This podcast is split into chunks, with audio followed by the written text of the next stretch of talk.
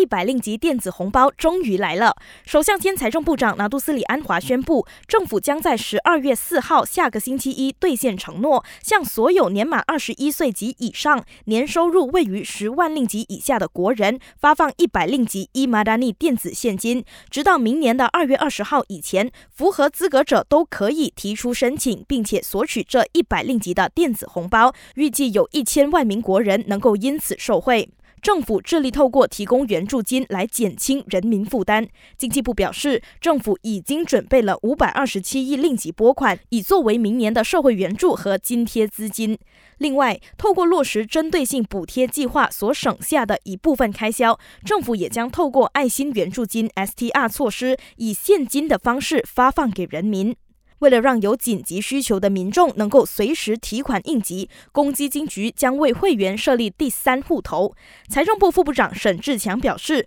公积金局将在明年二月公布派息率之后宣布相关细节，呼吁各界耐心等待。另一方面，到了明年，今年五十四岁的 EPF 会员即将抵达一次性提领所有退休金的门槛。然而，沈志强说，截至今年一月一号，只有百分之二的五十四岁 EPF 会员。拥有超过一百万令吉的存款，其余百分之三十五的五十四岁会员则只有不到一万令吉的退休金储蓄。感谢收听，我是永尼。